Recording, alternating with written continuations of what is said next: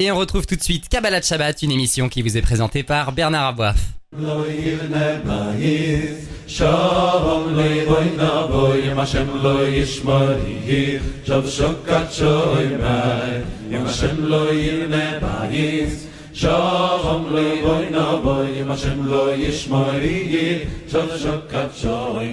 Bonjour à tous, Bernard Aboif au micro. On se retrouve comme chaque vendredi pour euh, Kabbalah Shabbat, une grande émission de Torah et de pensée juive. Et nous sommes en ligne avec Raveli Lemel. Bonsoir Raveli Lemel et Shabbat Shalom. Bonsoir et Shabbat Shalom. Raveli Lemel, les paroles du Rav sont attendues ce soir parce que on vit des moments qui sont euh, graves ceux qui sont euh, partis à la Griba pour un moment de, de, famille, un moment bienveillant, ont été euh, attaqués, visés. et donc on est, comme toujours dans ces cas-là, tous solidaires les uns les autres. Tout le monde s'intéresse. Qu'est-ce qui s'est passé Est-ce que tu avais des gens que tu connais là-bas? Mais il est rare, et heureusement d'ailleurs que ce soit rare, que en même temps, on a pour le coup tous nos frères qui sont en Israël qui sont touchés par euh, euh, les attaques, le terrorisme. Je comptais ce matin, puisque je suis là pour ça, malheureusement. ce matin, hein, je pense que ça a dû changer. Ce matin, 804 roquettes depuis le début des opérations. On s'imagine 804 missiles sur des villes, des villages. Je pas être trop sentencieux, mais c'est très dur et très lourd. Donc on attend un peu les paroles du RAF d'abord. Euh, on, dit que voilà, euh, cet après-midi, on, doit entrer dans, la douceur et, surtout apprendre à être euh, joyeux. Voilà. Quelles sont euh, les, paroles qui vous viennent à l'esprit et qu'est-ce que vous avez envie de, nous dire, Ravelli Lemel Oui, en effet, c'est vrai qu'on est à nouveau touché de manière très très forte, très bouleversante. Alors, comme vous le disiez, comme vous le disiez il y a quelques instants, il y a ce qu'on appelle les paroles sentencieuses. Vous savez, euh, on, on, connaît quasiment ces paroles qui vont être prononcées. Euh, évidemment, quand on est confronté à ce genre de situation, un des enjeux majeurs, c'est de se dire qu'est-ce qu'on est en train de nous dire et qu'est-ce qu'il faut qu'on en prenne. Ceux qui, euh, évidemment, sont, ont disparu à la Griba, dans un moment dans lequel, en effet, eh bien, on, essayait de développer euh, une rencontre pour se retrouver dans un lieu quand même très, très particulier, eh bien, Yad Hashem, la main d'Akadash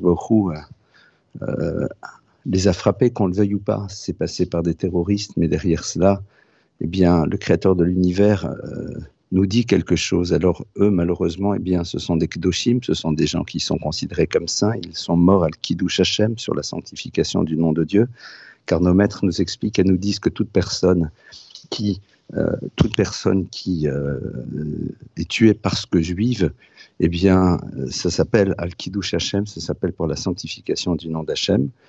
Et peut-être que nous, notre question est de savoir est-ce que nous, aujourd'hui, nous essayons de sanctifier le nom de Dieu? C'est-à-dire, est-ce que ça doit toujours passer à travers ce genre d'événements Ou alors est-ce que la sanctification du nom de Dieu, eh bien, ça passe aussi à travers une démarche positive au quotidien dans laquelle on essaye de nous montrer en premier lieu à nous-mêmes, et puis après de montrer à celles et à ceux qui sont autour de nous ô combien la parole d'Hachem est importante et combien nous essayons dans notre vie de nous comporter le mieux possible parce que nous sommes dépositaires d'un message particulier. Ça, c'est peut-être la première chose. Et puis, en Eretz Israël, eh bien, oui, en effet, le bruit des sirènes, euh, le bruit euh, du dôme de fer. Alors, ce matin, euh, j'ai reçu une vidéo assez impressionnante dans laquelle, eh bien, on voit 150 soldats qui viennent de célébrer un sioum, c'est-à-dire la conclusion chacun d'un traité du Talmud et qui chantent et qui dansent ensemble. Et la personne mettait en dessous, voilà aussi notre kippat barzel, notre dôme de fer. Eh bien, c'est peut-être aussi pour nous rappeler que euh, nous avons besoin d'être solidaires les uns des autres autour des valeurs de la Torah, qu'on le veuille ou pas. On ne peut pas sans arrêt se dire, bon, d'un côté, il y a les pratiquants, les non-pratiquants, les laïcs, les religieux, les orthodoxes. Non, le clan Israël est un, mais il est un autour des valeurs de la Torah. Alors certains au jour d'aujourd'hui, malheureusement, n'ont pas pris conscience de la dimension fondamentale de ces valeurs et ô combien eh bien, euh, nous devons nous tourner euh, vers ce qui est au cœur même de notre identité, c'est-à-dire l'univers de Torah Mitzvot. Vous savez, aujourd'hui, on, aime bien avoir ce genre de discours euh, de respect, de tolérance, alors qu'on n'est pas là ni pour respecter ni pour tolérer, parce que si je dis que je tolère l'autre, ça veut dire que je suis moi-même la référence et je veux bien de l'autre. Non, pas du tout. Le clan Israël, c'est un corps. Ce corps-là, eh bien, quand un des membres est touché, c'est la totalité du corps qui a mal. Et ça, c'est quelque chose qui est du domaine de l'évidence. Mais Eret Israël beli Torah que gouf belin shama. Eret Israël sans Torah, c'est comme un corps sans âme. Ne l'oublions pas. Alors, malheureusement, aujourd'hui, eh bien, ce qui manque beaucoup, c'est le savoir, c'est la connaissance, la capacité de, s'extraire euh, de nos certitudes et de nous tourner peut-être un peu plus vers la dimension essentielle qui est cette spiritualité qui est au cœur même de l'identité juive et qui doit être au centre aussi de la vie de tout être humain. Voilà ce que ça m'inspire, avec évidemment cette nécessité de faire la tfila. Vous savez, on sait que toutes les personnes qui eh bien, s'agressent malheureusement, parce que je n'ai pas d'autres mots autour de ces combats, Cour suprême et toutes ces choses-là, eh bien, ont tout eu les mêmes messages au moment où ces roquettes nous sont tombées dessus. Est-ce que ça veut dire que, à nouveau, on doit euh, se rappeler que euh, on doit être ensemble Malheureusement, peut-être oui. Et j'ose espérer que nous n'aurons pas besoin dans les prochains jours d'avoir cela pour pouvoir décider que nous sommes Am Echad, un peuple unique, un peuple uni, un peuple qui doit véhiculer ses valeurs fièrement, les revendiquer et surtout tout faire pour qu'elles s'expriment dans une manière d'être qui est le Kiddushem Shamaim, la sanctification du nom de Dieu. Alors, euh, avec ces paroles très fortes, c'est aussi l'occasion de nous rappeler, euh, puisqu'il y a eu aussi l'attentat à, à, la Griba, donc en Tunisie, que dans cette notion de Amerad, un seul peuple, tous ensemble, il y a ceux qui sont en Israël, il y a ceux qui sont partout à travers le monde, et donc ça nous englobe nous aussi. Euh, Rav Lemel, avec votre permission, mais je sais que je l'ai, je voudrais qu'on dédie notre euh, émission à une personne, les Louis Nishmat, puisque Rav Mordechai Biton, qui participe à notre émission de chaque semaine, euh, n'est pas avec nous cette semaine car il a perdu sa sœur. Et euh, je voudrais dédier notre, notre cours de ce soir à les Louis Nishmat, Michel, Michal, Chabiba. Chabiba, je crois que c'est comme Raviv en hébreu, Bat Simcha, c'est-à-dire quelqu'un de cher. Je redis, Michel, Michal, Chabiba, Bat Simcha, qui est donc la sœur de notre ami Rav Mander Et nous associons aussi toutes les victimes de l'Angriba et ceux euh, qui sont euh, en Israël. Rav euh, Eli Lemel. Nous sommes dans Bechukotai. Et alors Bechukotai dit l'un des principes essentiels du judaïsme, mais bien sûr comme pour beaucoup de choses, à Torah, moi je comprends pas grand-chose. Je, les répète, mais je comprends pas. Et donc vous allez pouvoir nous éclairer un peu. En fait, le principe c'est le suivant. Si vous allez dans mes commandements, qui plus est les plus durs à comprendre, les roukotes, je ne sais pas comment on dit, les constitutions en, français. Si vous allez dans mes commandements, alors vous serez bénis. Donc euh, c'est un pacte, c'est un pacte entre nous et le ciel. Euh, mais qu'est-ce que ça veut dire exactement? Comment on dépasse le simple idée de euh, si je fais ça, je, vais prendre, on va me taper sur les doigts? Comment aller plus profondément dans les choses et en fait qu'est-ce que ça veut dire Exact. Alors, on est en effet dans ces deux dernières sidrotes qui concluent le livre de Vaïkra, Bar Bechukotai. Et Bechukotai, eh bien, commence par ce fameux terme de im, si. Bechukotai. Alors, si on fait une traduction littérale, elle serait la suivante. Si vous littéralement marchez dans mes statuts, c'est-à-dire dans mes chukim, donc dans ces lois qui a priori sont incompréhensibles. Tishmeru. Et que vous gardez mes mitzvot, va asitem otam, et que vous les fassiez, à ce moment-là, Dieu nous dit, beitam, je vous enverrai, et à la fois la pluie en son temps, etc., etc., toutes les brachot. Donc déjà, ce qui est très intéressant ici, c'est ce terme de im, c'est-à-dire et si.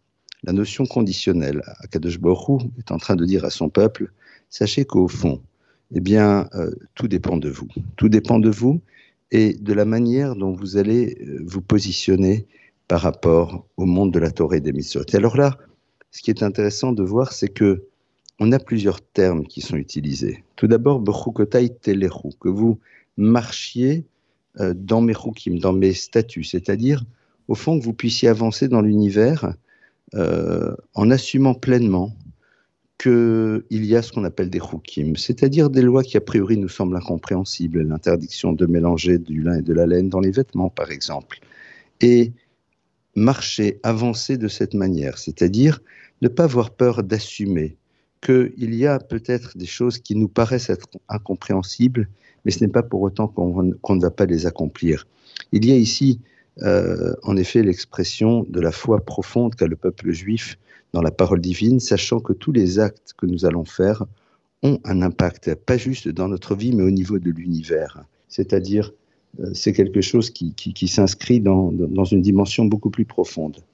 Ça, c'est euh, la première chose. Donc, c'est-à-dire, imbrukotay teleru, marcher et avancer de cette manière. Vet tishmeru. Et que vous gardiez euh, mes mitzvot. C'est-à-dire, la notion de garder, c'est être capable de donner de l'importance à une chose. Je l'ai souvent dit d'ailleurs, et je pense que j'ai même dû une fois le dire sur cette antenne, que le mot chômeur, garder, quand on dit qu'on est chômeur Shabbat, on garde le Shabbat, Shabbat n'a pas besoin d'être gardé.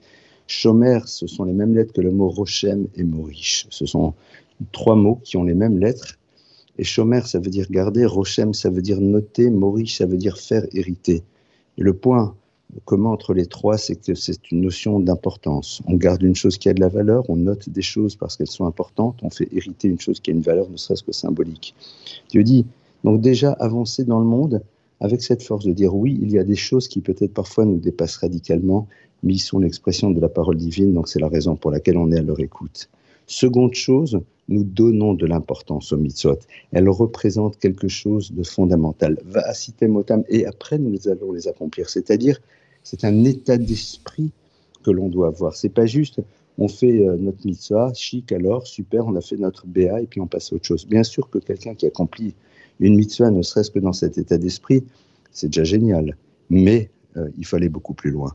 Ça, au fond, c'est ce qu'on attend de nous. C'est-à-dire de rentrer un petit peu plus dans un monde de profondeur, de rentrer dans un univers dans lequel on accepte qu'il y a des choses qui nous dépassent radicalement et malgré tout on les fait. On donne de l'importance aux mitzvot, va citer motam, et on les fera. Mais aussi nos maîtres nous disent, et je conclure là-dessus, que Imberukote et il y a cette notion de Shetiu Amelim Batora, de faire des efforts dans l'étude de la Torah, parce que nous avons l'obligation de comprendre, de percevoir, de rentrer en profondeur dans la génialité absolue de ce texte. Et au fond, c'est ce qui nous ouvre très fortement vers la fête de Shavuot qui arrive bientôt. C'est-à-dire se rappeler que l'étude de la Torah va être un élément fondamental dans la construction de l'identité juive. Et c'est tout cela en vérité qui crée le peuple d'Israël. Et à nous de savoir, pas juste le dire, mais savoir l'appliquer dans notre réalité quotidienne. Voilà un petit peu, en tout cas, les quelques petits enseignements que l'on peut déjà prendre à partir de ce verset. Bien, on va essayer de méditer, essayer de... Ben, je crois d'ailleurs que vous, les rabbinim, vous nous dites, je ne parle évidemment pas à votre place, mais on entend souvent, essayez. On vous demande d'essayer. Personne ne vous dit que vous serez parfait. Essayez. Alors on va essayer. Déjà en en parlant, par exemple, et en, le, en, en, faisant notre, une partie de notre dîner de ce soir. Ravili Lemel, je vous remercie. Bonsoir à vous et Shabbat Shalom. Shabbat Shalom.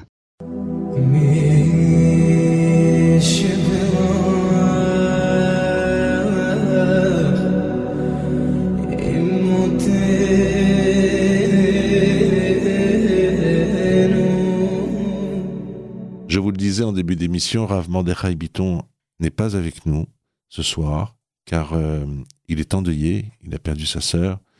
Euh, donc je rappelle aussi que euh, nous avons dédié cette émission à celle-ci. Elle s'appelle, donc c'est Leilou Nishmat, Michel Michal Habiba Bat Simcha, qui est la sœur de Mordechai Biton. Je rappelle aussi que nous, nous dédions notre émission tout autant aux victimes de l'attentat de la Griba et à nos frères en Israël, qui, ceux qui souffrent le plus aujourd'hui. On va donc faire une rediffusion et c'est d'ailleurs, on a pris tout simplement la rediffusion euh, de l'an passé sur euh, Béar euh, On écoutera des Biton en sachant donc que c'est une rediff. Alors, comme, comme on est euh, au pèlerinage de la Griba et en même temps sur Rabbi Shimon Bar Yochai, on ne peut pas s'empêcher de ne pas dire un mot au sujet de Rabbi Shimon, puisque dans la journée de jeudi. La journée de jeudi sera marquée par, par l'Akba Omer. Et, et, le lien avec la paracha de Béhar. La paracha de Béhar, c'est une paracha qui peut se lire à trois niveaux.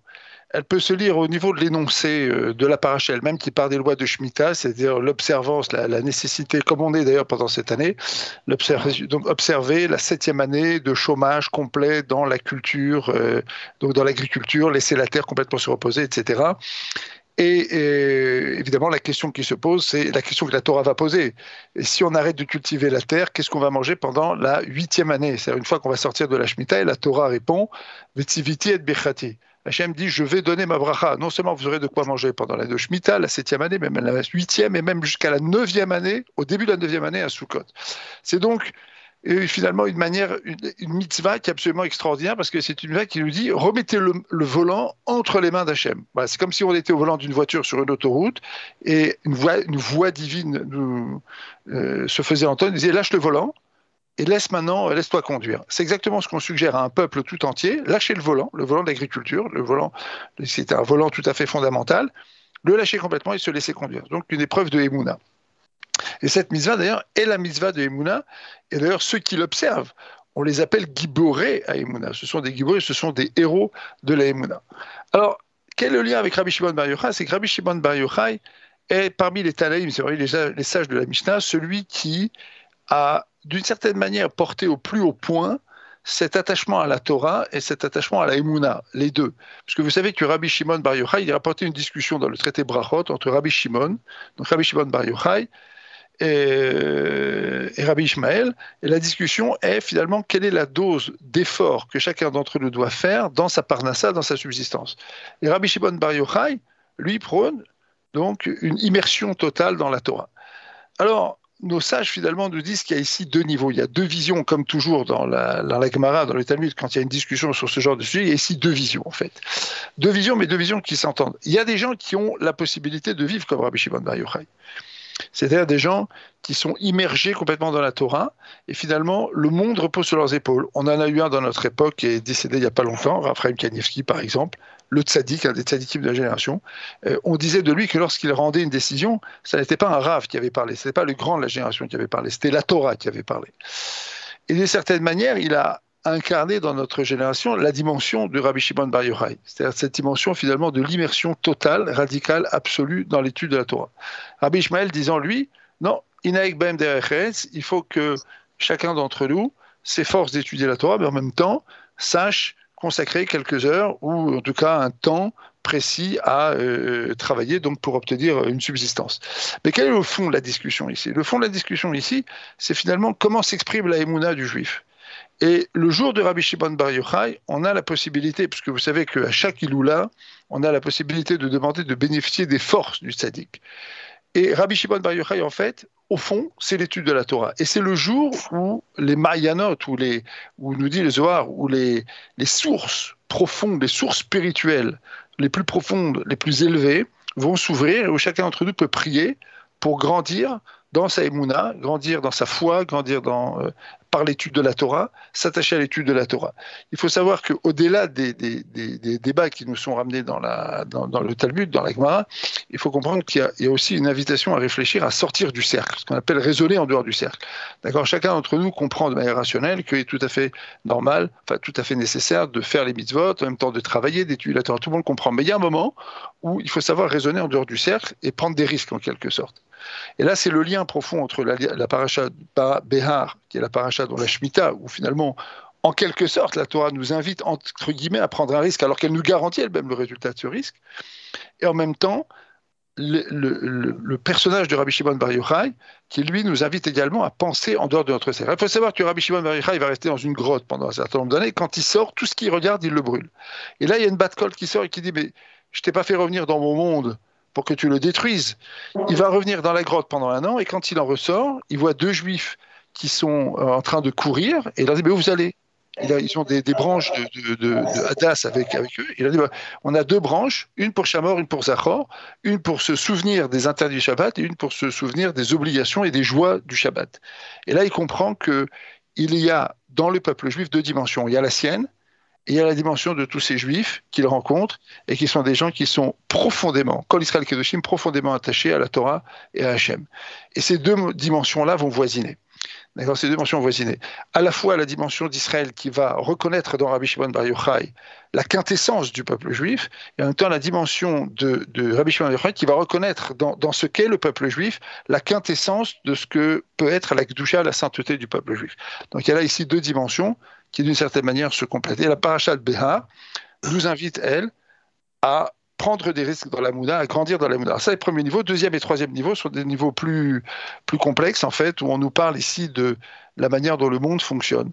Comment, comment Hachem gère son monde, et des choses qui sont difficiles d'expliquer ici, mais qui sont des, des allusions très très profondes euh, au monde que Hachem a créé avant de créer le nôtre, et au monde que Hachem euh, crée en quelque sorte en permanence euh, et recréera après notre monde. Donc ce sont des choses qui sont très profondes, évidemment très difficiles à aborder sur l'antenne de radio, mais ce sont des choses qui existent. Et le Ramban, Nachmanide d'ailleurs, le rappelle en allusion en quelques mots dans son, dans son commentaire sur cette parachate euh, Béar. Autre point qui est pas fondamental, et je conclurai sur ça, c'est que c'est la, la parachate dans laquelle on nous parle de l'interdit de parler durement à son prochain, de tromper son prochain financièrement, de tromper son, prochain par des conseils fallacieux.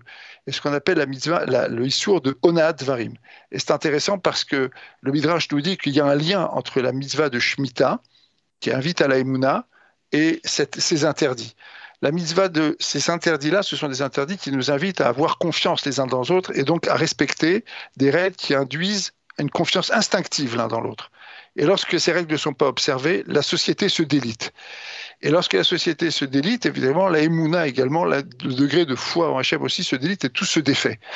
Et donc il y a là ici un, lien, très direct, un lien plus profond également, qui est que euh, le Midrash dit que lorsque Hachem a donné la terre d'Israël à Abraham Avinu, il, il ne l'a pas trompé il lui a expliqué ce que c'était cette terre et ce qu'il avait à y faire.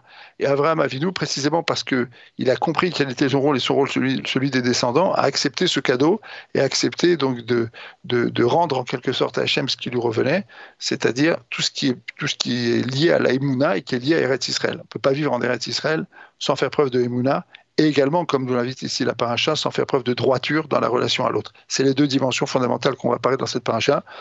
En tout cas, à toutes et à tous, Shabbat Shalom. Et vous savez qu'une Iloula, c'est toujours trois jours avant et trois jours après. Donc, même si vous n'avez pas allumé de bougie le jour du lac Baomer ou pour le pèlerinage de la Griba, eh bien, allez-y, vous pouvez encore, euh, donc, RF Shabbat et même Motsai Shabbat, ça ne sera pas encore trop tard, allumer donc des nérotes pour euh, euh, la mémoire de tous ces Kedoshim et en même temps prier pour bénéficier de leur mérite. Alors, Shabbat Shalom et bon courage à nous tous.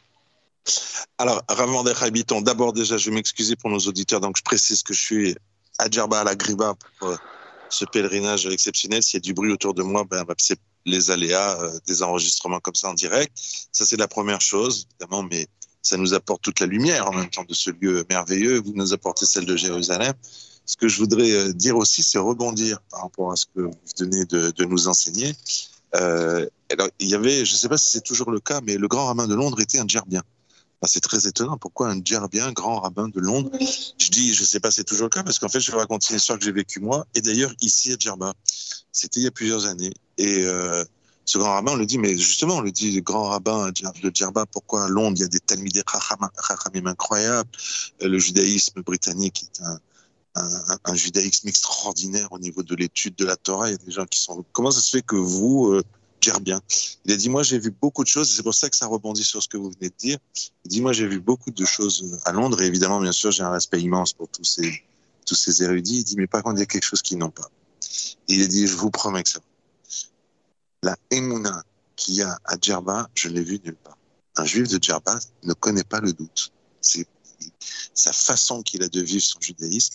Il le vit avec une douceur, avec une, un naturel et avec surtout une ça fait, ça coule dans ses veines. C'est bon, lui évidemment en parlait 20 000 fois mieux que moi, mais il disait, je pense qu'il disait quelque chose qui était en relation à ce que vous venez de, de nous dire, des habitants. C'est, c'est génial de pouvoir le faire comme ça sur ces trois villes, Jérusalem, Paris et, euh, et Djerba, ici à la Gréba. Voilà. Peut-être un mot sur ce, sur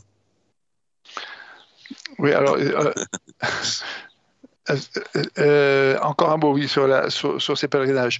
Il faut savoir que ces pèlerinages, c'est surtout une occasion de s'attacher au mérite du tzaddik. Chaque tzaddik a, incarné une dimension particulière dans Israël. Et l'intérêt du pèlerinage, c'est que même si on ne vient pas, on peut allumer un air, s'asseoir dans son salon et on peut, euh, méditer quelques enseignements du sage en question pour, pour Shimon Yochai. En tout cas, il s'agit d'étudier quelques textes du Zohar, même si on ne les comprend pas, et évidemment d'étudier quelques textes de la Gemara, parce que ceux-là, on peut les comprendre et qui parle donc des enseignements de Rabbi Shimon. C'est tout l'intérêt. Tout l'intérêt, c'est de se rattacher à la grandeur et à l'enseignement du tzaddik. Voilà ce que je voudrais rappeler pour éviter que on tombe parfois un petit peu trop dans le folklore et qu'on oublie l'essentiel. Il me semble tout ah à fait important de le rappeler. Voilà, je voudrais repréciser que euh, ce que vous venez d'entendre est une rediffusion, euh, car Rav Mordechai Biton a perdu sa sœur. Il est endeuillé et donc il a préféré ne pas faire euh, cette émission que nous avons dédiée à celle-ci Leilou Nishmat, Michel, Michal, Habiba, Bat, Simcha.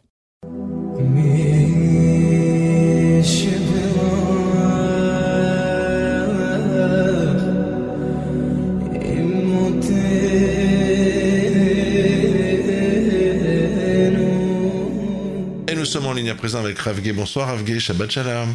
Bonsoir et Shabbat Shalom. Ravgé, on va aussi dire un mot pour nos frères qui soient euh, en Tunisie, en Israël ou partout ailleurs, sachant que voilà, c'est un moment un peu particulier. Une semaine un peu douloureuse, effectivement. Euh, et on prie très fort pour que ça s'arrête là et qu'on n'entende que des bonnes nouvelles.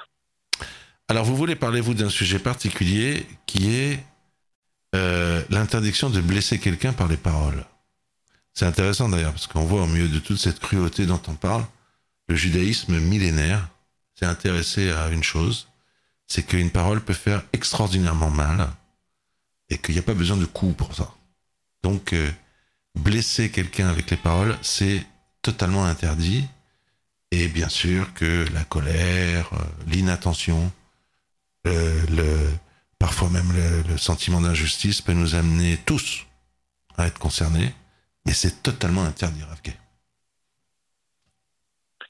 Exactement. Alors justement, dans la paracha de Behar, nous, avons, nous allons lire deux parachiotes euh, ce Shabbat, Behar et Bechukotai.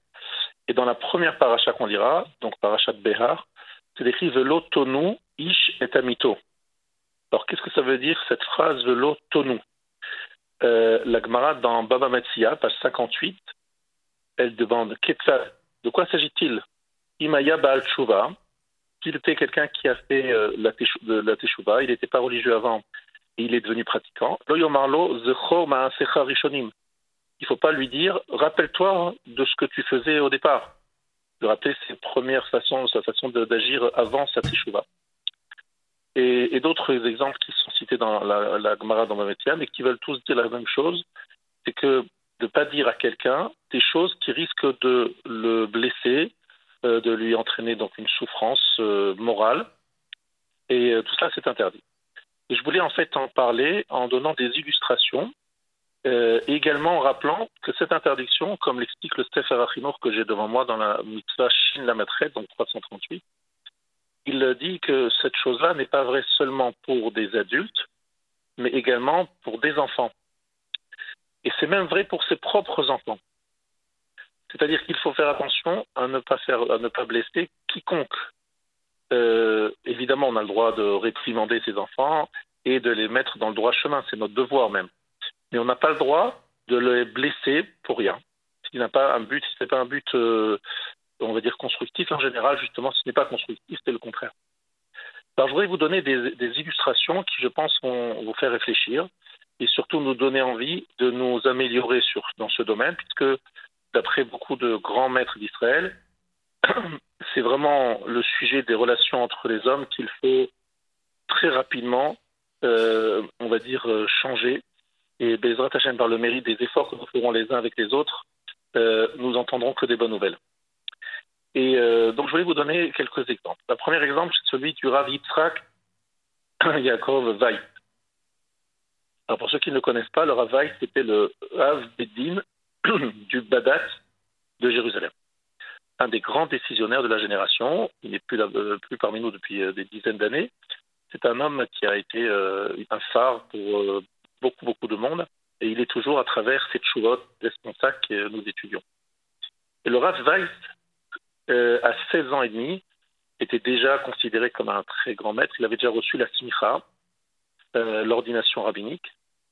Et euh, assez rapidement, les personnes étaient très intéressées à marier leur fille avec ce, cet homme si prometteur, puisqu'il était extrêmement pointu dans la Torah, dans la connaissance de la Torah et dans le sérieux qu'il mettait à, étudier la Torah. Mais ce qui se passe, c'est que euh, le Rav, euh, comme c'est d'habitude à cette époque, reçoit une proposition de mariage, mais dans une autre ville. Et euh, l'intermédiaire, le chatran, euh, lui dit voilà, une fille parfaite, il fait évidemment l'article, en lui vantant les mérites euh, de cette jeune fille. Donc, assez rapidement, sa mère et lui décident de, voyager et de se rendre dans cette ville pour faire connaissance avec cette jeune fille. Et comme il était d'usage un peu dans cette époque, les, les, vérifications, les, discussions en amont euh, faisaient que, bon, effectivement, c'était très avancé, quoi. On était euh, dans une, dans un, c'était très avancé le, la proposition de Chidour. Et donc, lorsqu'il la rencontre, il y a un choc, un choc terrible, c'est qu'elle a un défaut elle a sur son visage euh, un vrai défaut et elle est euh, difficile à regarder. Bon, ils se sont fait avoir par l'intermédiaire, entre guillemets, il ne les a pas prévenus. Et donc, ils se sont avancés en, écoutant euh, toutes les qualités de cette jeune fille.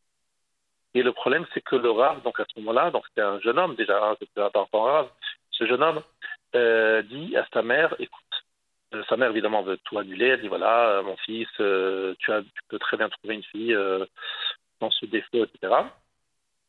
Et lui dit non, je ne veux pas faire de la peine à une fille d'Israël. Je ne veux, veux pas la décevoir. Elle, se dit euh, qu'on va se marier. Elle a entendu que j'étais intéressé. Je me suis déplacé. Euh, J'ai voyagé euh, longtemps. Elle va tout de suite comprendre pourquoi je dis non. Je vais lui faire de la peine. Et toute l'insistance, sa mère insiste énormément pour qu'il abandonne. Et lui, il reste sur sa position et il se marie avec elle. Ils vont avoir un garçon. Et puis, commence la guerre 39-45 avec les horreurs que nous connaissons, dont nous avons tous entendu parler. Le Rav s'en sort, euh, sa femme va décéder, il reste avec son fils. Après, il se remarie une deuxième fois. Il n'a pas d'enfant. Alors, il va voir des médecins et les médecins lui disent Mais c'est pas possible, vous ne pouvez pas avoir d'enfant. Il dit Mais pourtant, j'en ai déjà un. Ils disent Mais franchement, c'est du miracle. Il n'y a, aucune, aucun moyen de, pour vous d'avoir des enfants. Donc il est marié avec une deuxième femme, elle va elle aussi décéder, il va se marier une troisième fois, et il n'aura pas d'autre enfant que ce premier garçon qu'il aura eu avec cette femme qui avait ce défaut physique. Et le rêve de dire à la fin de sa vie, je ne devais pas avoir du tout d'enfant, parce qu'effectivement, au niveau de son corps, au niveau de ses capacités biologiques, il ne pourrait pas en avoir, mais le fait d'avoir voulu respecter et ne pas blesser une fille d'Israël, lui a donné le mérite d'avoir le seul enfant, le seul garçon qui aujourd'hui est un grand qui va effectivement euh, être le seul enfant qu'il va avoir. C'est une premier, première histoire que je voulais raconter et que pour moi très important de partager pour nous rappeler le respect qu'il faut avoir avec chacun. Et je voudrais raconter une autre histoire. Et je vous parlais des enfants tout à l'heure, donc je voudrais illustrer euh, le fait qu'il faut respecter les enfants. Euh, vous savez que le Rav Chaim Kanevsky, vous en entendez parler, il avait un père qui était lui-même un grand sadique, le Stapler, appelé aussi le Rav Israël Yaakov Kanevsky. Et ce Rav euh, priait dans une synagogue Lederman. J'ai eu la chance d'ailleurs de prier avec lui dans cette synagogue. Et cet homme, il avait du mal à entendre, il avait du mal à, il avait des problèmes euh, d'audition. Il se mettait juste à côté du Sefer Torah. Et juste à côté de lui, il y avait un jeune garçon euh, qui faisait du bruit, qui faisait beaucoup de. Bon, qui le dérangeait. Alors il lui a fait une remarque. Bon, l'histoire se pourrait se terminer là, mais pas du tout. Des années plus tard, on voit le Rav, le Kennedy, donc le Stapler, se rendre dans une bar mitzvah. Alors il faut savoir que le Rav ne se rendait dans aucune bar mitzvah à part sa famille proche. Parce qu'il arrive, c'est le, désordre d'un bar mitzvah, tout le monde se lève, tout le monde ne comprend pas ce qu'il fait là. Il se dirige, dirige directement vers le bar mitzvah et il lui demande Mechila, demande pardon. Alors tout le monde est étonné, qu'est-ce que le Gadolador, le plus grand maître de la génération, va demander pardon à un jeune bar Et il explique. Et je voudrais que tout le monde écoute bien ce qu'il explique. Il dit, écoute, je t'ai fait une remarque, une remontrance dans la synagogue du Darman il y a quelques années. Cette remarque, j'ai réfléchi, elle n'était pas justifiée. Je me suis trompé, c'était pas toi qui fais le bruit, c'était ton un autre ami. Je me suis trompé, je t'ai fait une remarque qui n'était pas justifiée. Il est écrit dans la halacha qu'un katan, un enfant qui a moins de 13 ans, ne peut pas pardonner. Ce n'est pas possible. On peut lui demander pardon, mais lui, il ne peut pas l'accorder, et en tout cas, ça n'a pas de valeur à la Ce n'est qu'à l'âge de 13 ans que sa mechila, son pardon, est euh, agréé, accepté.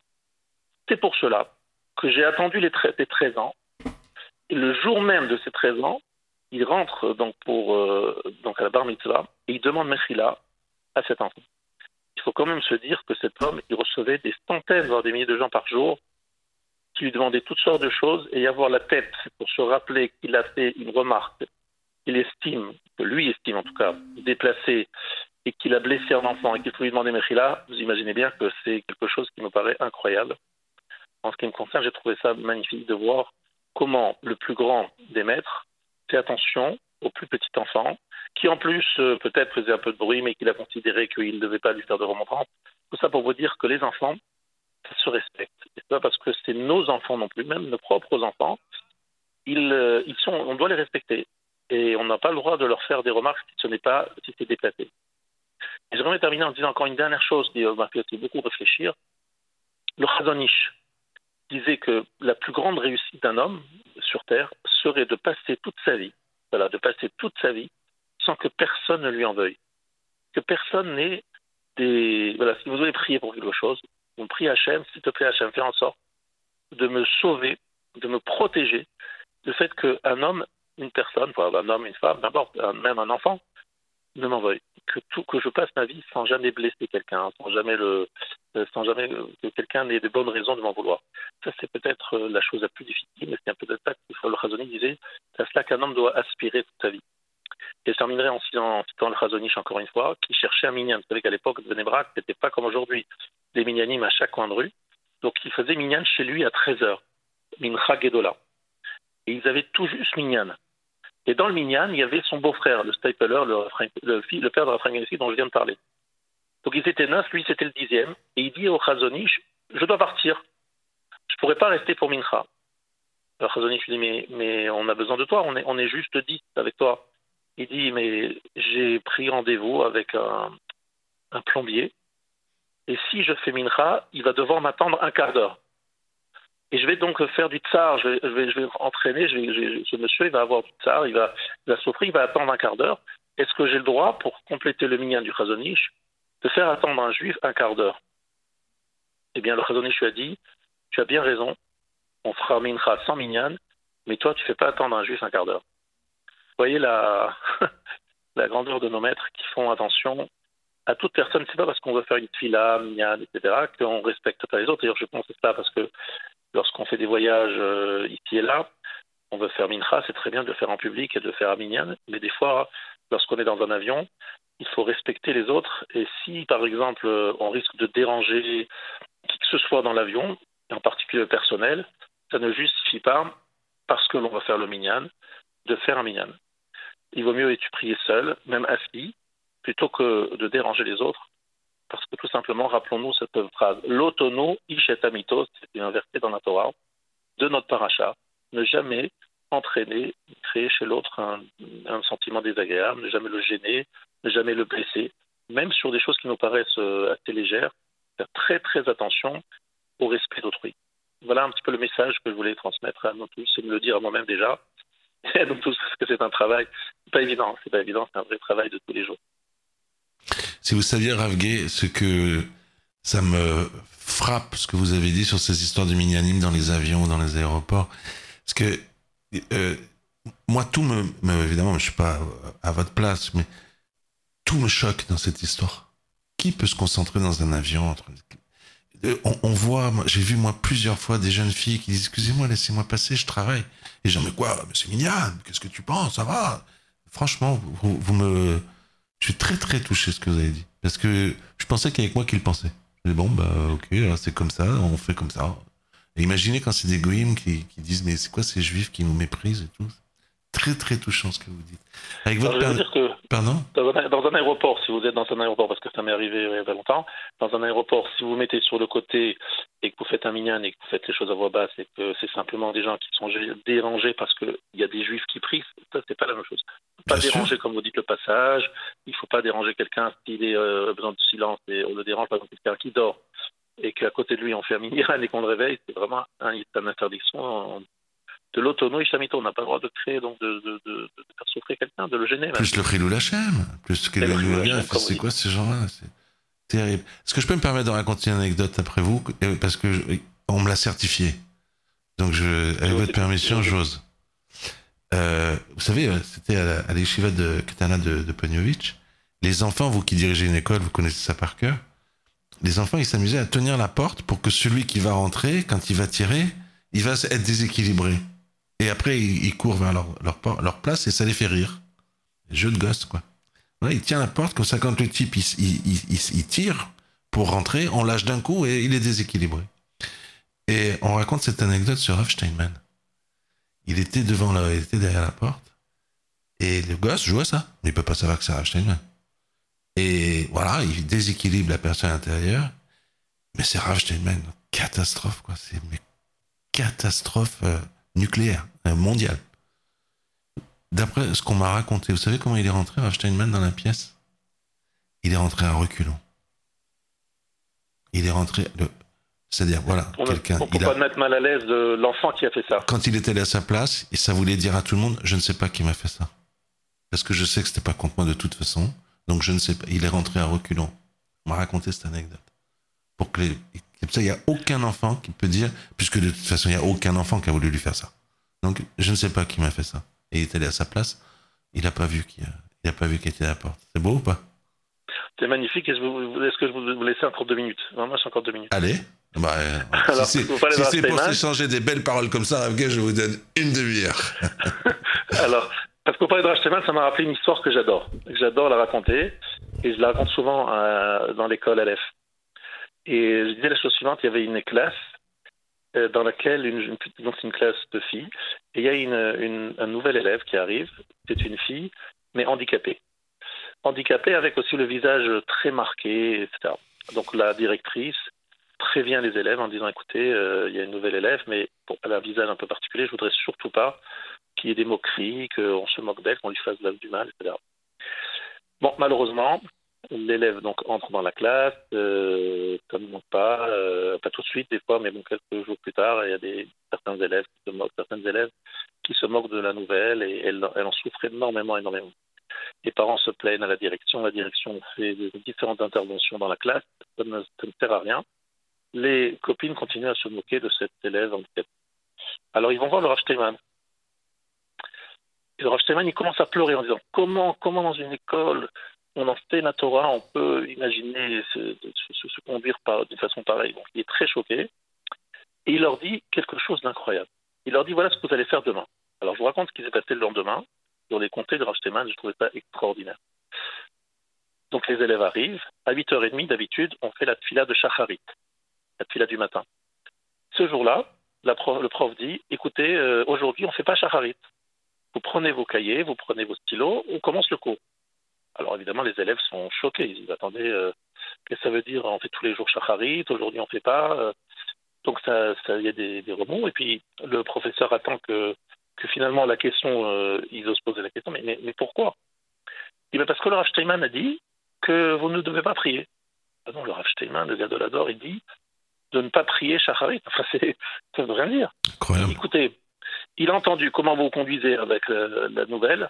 Il a dit qu'en fait, Hachem, il ne supporte pas vous entendre prier. Parce qu'il entend vos prières, ça le, ça le met mal à l'aise, il ne supporte pas.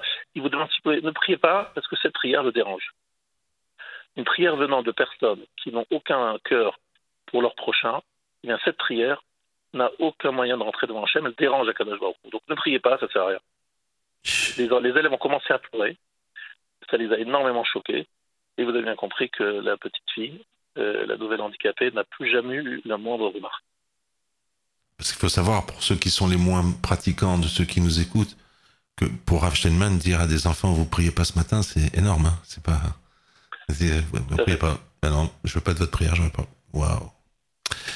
Ravgé, je vous remercie pour ces très belles paroles qu'on va euh, de manière certaine répéter ce soir dans nos familles et dans les tables. Et, euh, et je vous souhaite Shabbat Shalom. Bonsoir Shabbat Ravgé. Shabbat Shalom. Bonsoir. Voilà, cette émission est à présent terminée. Merci d'y avoir prêté attention. Donc, euh, une pensée toute particulière. Et nous avons euh, donné notre, euh, notre émission de ce soir, le, cours de nos rabbinim, à d'abord la sœur de notre ami, Rav Mordechai Biton, qui n'est pas là, euh, Leilou Nishmat, Michel Michal Habiba Batsimra, et bien sûr, à nos frères, qu'ils soient, qu'ils aient été touchés en Tunisie ou euh, tous nos frères qui sont euh, en Israël aujourd'hui, sous, euh, sous les tirs de roquettes en provenance du Hamas. Je vous souhaite euh, un grand Shabbat Shalom. C'est à mon tour de vous dire cette, cette belle chose. Et je vous retrouve pour un journal complet enregistré qui sera à 18h. לא יבנה בית, שום לא יבוינה בו, אם השם לא ישמור יהי, שוב שוקת שוי מי, אם השם לא יבנה בית, שום לא יבוינה בו, אם השם לא ישמור יהי, שוב שוי מי.